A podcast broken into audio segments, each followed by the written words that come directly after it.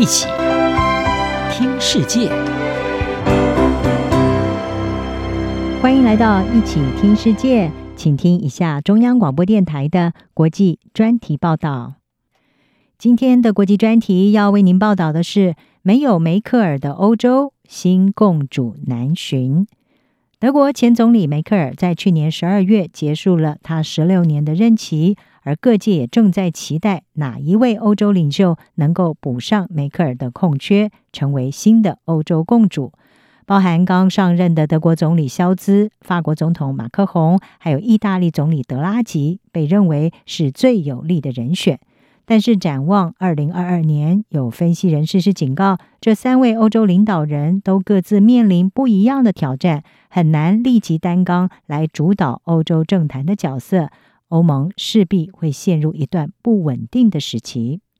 在梅克尔下台之后，曾经在梅克尔内阁当中担任财政部长的肖兹，理所当然的会被认为是接手梅克尔地位的人选之一。肖兹也自诩他是梅克尔的继承人，但是呢，肖兹能不能够借由延续梅克尔的务实路线站稳脚步，是有让人存疑的地方。欧洲外交关系委员会的专家是指出，以务实维持现状为核心的梅克尔主义，可能已经没有办法用来解除欧盟现在所面临的新挑战。未来的欧盟需要一个更有远见的德国，强化欧盟在世界上的地位。肖兹他在多项议题上面临了是不是能够延续德国既有政策的考验。例如，马克宏和德拉吉在去年十二月就曾经联合发表一篇社论。呼吁欧洲要制定更有弹性的财政规则，放宽对财政赤字和债务的限制，允许更多的投资空间。而这对于财政理念比较保守的萧兹来说，是构成了挑战。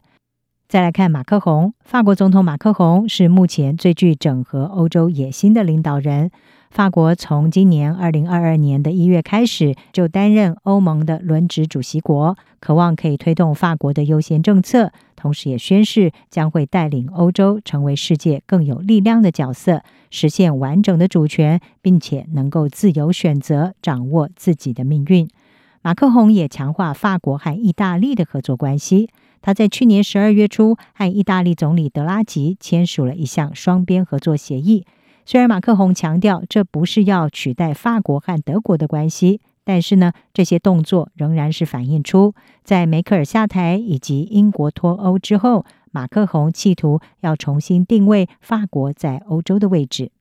而尽管在欧洲政治舞台上是动作频频，但是呢，马克宏面临的最大考验仍然是今年四月份的法国总统大选。面对着极右派候选人的挑战，马克宏目前民调虽然还是暂时居于领先，但是呢，直到选举结果出炉之前，马克宏势必有一段时间很难推动他的欧洲蓝图。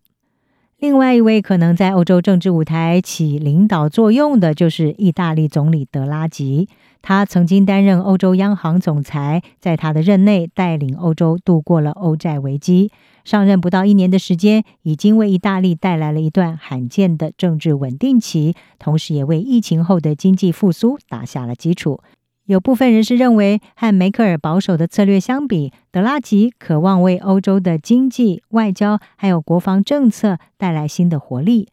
不过，德拉吉未来能不能够在欧洲政坛扮演关键的角色，也要看他能不能够成功的执行欧盟日前所通过的疫情振兴方案。而意大利是这一项总额有七千五百亿美元纾困方案的最大受益国。此外，和马克宏一样，二零二二年意大利国内政治发展会让德拉吉的未来产生变数。意大利在一月将选出新的总统，尽管意大利总统基本上是象征性的虚位元首，但是拥有化解政治僵局、任命总理，还有提前举行大选的权利。德拉吉如果辞去总理一职，将会让意大利被迫重新的要举行大选，也让意大利政坛增添了更多的不确定性。和梅克尔十六年执政期间的稳定期相比，欧盟正面临着美中更加对立、内部严重分化的局面，而这也代表欧盟短期之内要在另一位能够整合欧洲的领袖出现之前，势必会进入一段不稳定的时期。